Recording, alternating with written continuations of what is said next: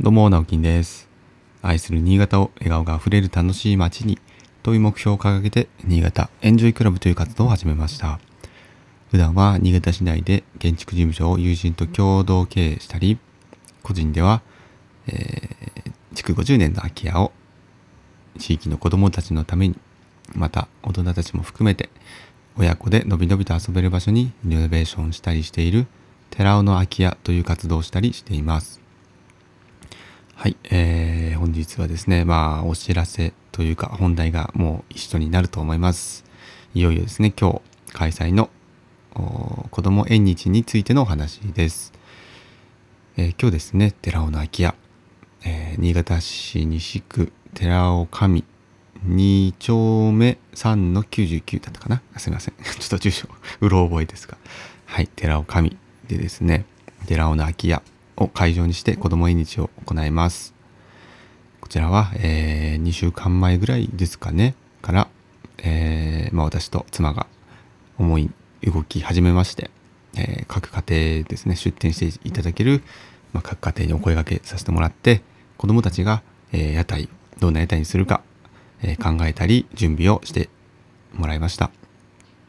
結果的にですね、えっ、と、7かな、子供たちの屋台は7つだと思います。思います。えーいろいろですね、そそれぞれ準備をしていただいて、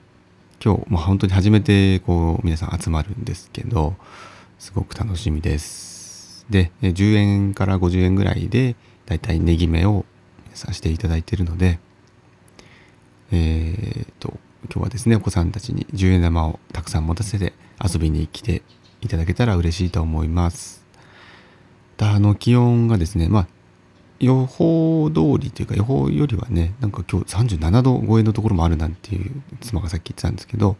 それに比べればまあ30度とかなので、まあまあ暑いですけどね、昨日と同じぐらいのレベルだと思います。で、現地あの屋台があるところはですね、なるべく屋根をかけるようにはしました。タープを張って屋根をかけています。で、風があると割と涼しいんですが、どうしても限界がありますので、えー、と水をですね少し溜めておく、まあ、たらいを 準備しておきますのでそこであの水鉄砲に水を入れて遊んでいただいて構わないので水鉄砲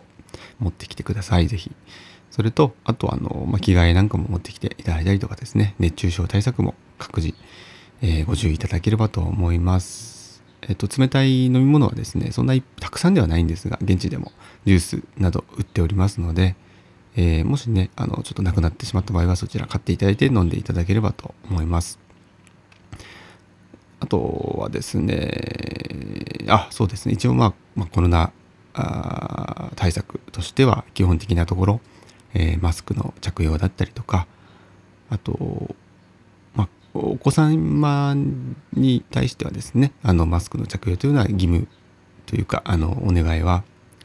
しません。まむしろちょっと熱中症とかっていうことの方が心配な部分もありますので、お子様に関しては、えー各自に、まあ、ご判断いただければと思っております。まあ、なるべく大人はですね、まマスク着用と、あと、手指のアルコール消毒ですね。まあ、そちらは会場に置いてあります。あと、えー一応ですね、まあ、あのちょっと何人来るかわからないんですが、それなりの人数が集まる可能性がありますので、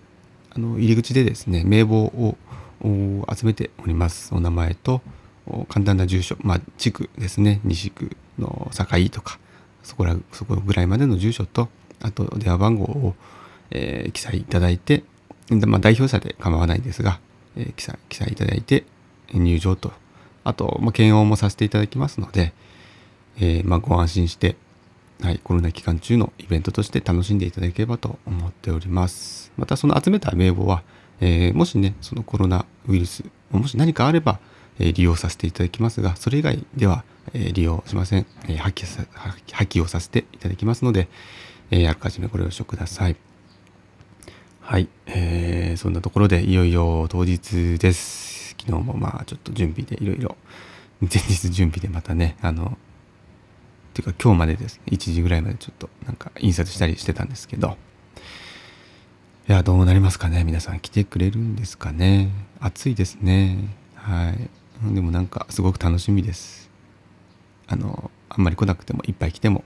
どちらにしてもまあ楽しみかな。てくれた方がねあの楽しんでくれたらそれでいいかなと思ってます。どうなるんですかね？なんかもうほんと子供たちがちょっとどんなこう振る舞いをするのかとかが全くわからないので。すぐ飽きるんじゃないかなとかっていう思いとなんか楽しんでやってくれるんじゃないかなという少しの期待と 入り混じった気分ですけどもまあ何にせよね子供たちが楽しんでくれれば何よりかなと思ってます。まあいろいろねえっと今年は何ですかねまた去年とはちょっと違って、えー、ワクチン接種のね始まったしなんとなくこうコロナウイルスの特性とかも、まあ、情報が出回ったりしてまあ微妙な期間って言ったらあれですけどねまあイベントなんかも結構やられてる地域もあればやっぱり結構大きいお祭りなんかはやっぱり中止というころも情報も出回ってますし最近大き大きいので言うと何ですっけあのフジロックじゃなくてえっとロックインジャパンか。ロックインジャパンという屋外イベントが、まあ、すごく1年ぐらいかけてねあのいろいろ準備をしてきたんですが、えー、その茨城県のうんと何でしたっけ。医師会か。医師会をはじめとする、まあ、皆さんからのなんか要望書みたいな形を、まあ、直前で提出を受けて中止を決めたと。もうねチケットも販売していて結構ソールドアウトも出てたというところで私もその情報を見てロックインジャパンすごい豪華なメンバーでしたね。めちゃくちゃなんかもう今だからこそ何ていうんですかねアーティストの皆さんもそれこそこうスケジュールが合うような感じで多分もう今年開催できなかったらあのあのメンツではできないだろうなというぐらいのメンツでした。なのですごく今もねなんか問題になってるみたいですけど抗議が殺到してるなんていう話も聞きますけどまあそんな中でねやっぱりこういう、まあ、小さいながらもやっぱりイベントをやるっていうことはもちろんやっぱりリスクやっぱ何かをねあのやる行動を起こすとリスクっていうのはつきものですよね。でリスクを負いたくなければやっぱ何もしないっていうのが一番なんですがぱり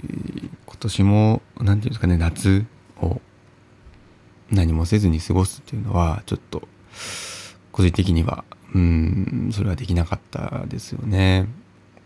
まあもちろんねその大人ね我々の楽しみもないっていうのもあるんですけどどちらかというとその子供たちの1年ってものすごい大きくないですか？大人って我々って1年ってまあ言ったらですねそんなにもう変わらないじゃないですか。今年と来年と去年と。大きな違い。まあもちろんねそれぞれ違いっていうのはあるんですけど何て言うんですかね子供の時の1年と大人の1年ってその重さが違うというかもう凝縮感が違う気がするんですよ。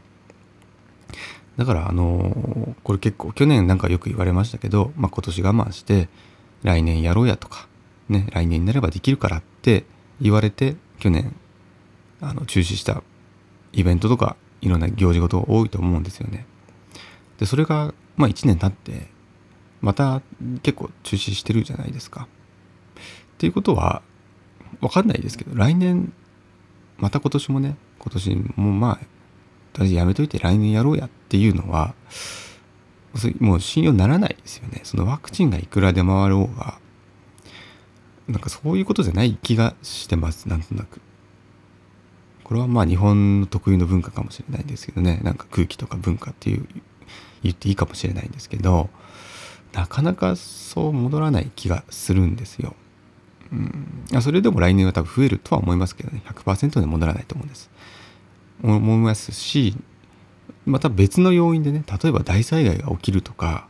っていうリスクだってあるわけですよね。そのコロナウイルスのリスクだけ捉えていても本当に何もそのできない何も動けないっていう状況になると思うんですよね。というところで、まあ、今年はですねその、まあ、リスクと何て言うんですかね現状現実を、まあ、バランス取りながらいろんなイベントをやられてるって方が増えてきてるとは思うんですが、まあ、そんな中でもね私たちは本当に規模はちっちゃいんですけどもあんまりね不特定多数の皆さんではなくて、えー、知り合いの皆様とか、あと、子供園、ね、通通っている子供園の皆さんにだけお声掛けをして今回やろうと決めました。でこの今回のイベントがですね、まあ、参加してくれた子供たちの、まあ、なんかね、どっかのこう思い出の引き出しに入ってくれれば嬉しいなと思いますし、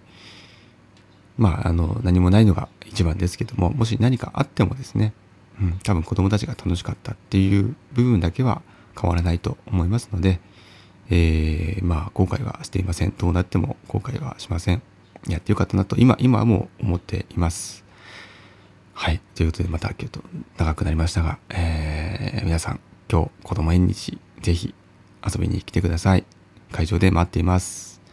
暑いので、えー、熱中熱中症対策十分にして遊びに来てくださいね。